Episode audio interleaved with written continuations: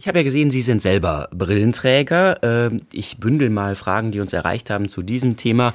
Ähm, es gibt ja eine andere Option. Man kann sich die Augen heutzutage lasern lassen. Das klingt immer noch so ein bisschen futuristisch, liegt an dem Begriff Laser. Das ist inzwischen aber doch eine Routinesache. Würden Sie dazu stimmen? Tausend Antworten. Ja, es ist eine Routineoperation, die es seit etwa 30 Jahren gibt und sie ist immer besser und immer sicherer geworden.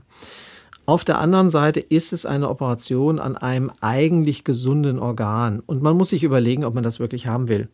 Ich trage eine Brille, meine Brille ist eigentlich ganz, ganz schwach, aber ich sehe eben doch noch einen kleinen Ticken besser mit der Brille. Das ist Nummer eins. Nummer zwei, ich bin inzwischen auch so alt, dass ich in der Nähe äh, nicht mehr so gut sehe und deshalb habe ich eine kombinierte Brille, die das kleines bisschen Korrektur für die Ferne noch drin hat, aber vor allem den Leseteil.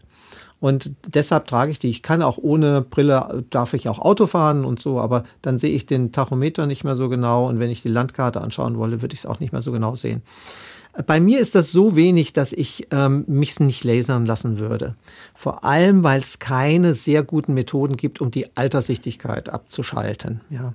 Aber man kann eine Kurzsichtigkeit gut behandeln. Also wer eine Brille nicht verträgt und auch mit Kontaktlinsen nicht zurechtkommt, und einfach die Brille gar nicht haben will, für den ist eine solche Laserbehandlung durchaus eine sehr gute äh, Option und die bieten wir auch an an der Augenklinik der Universitätsmedizin in Mainz.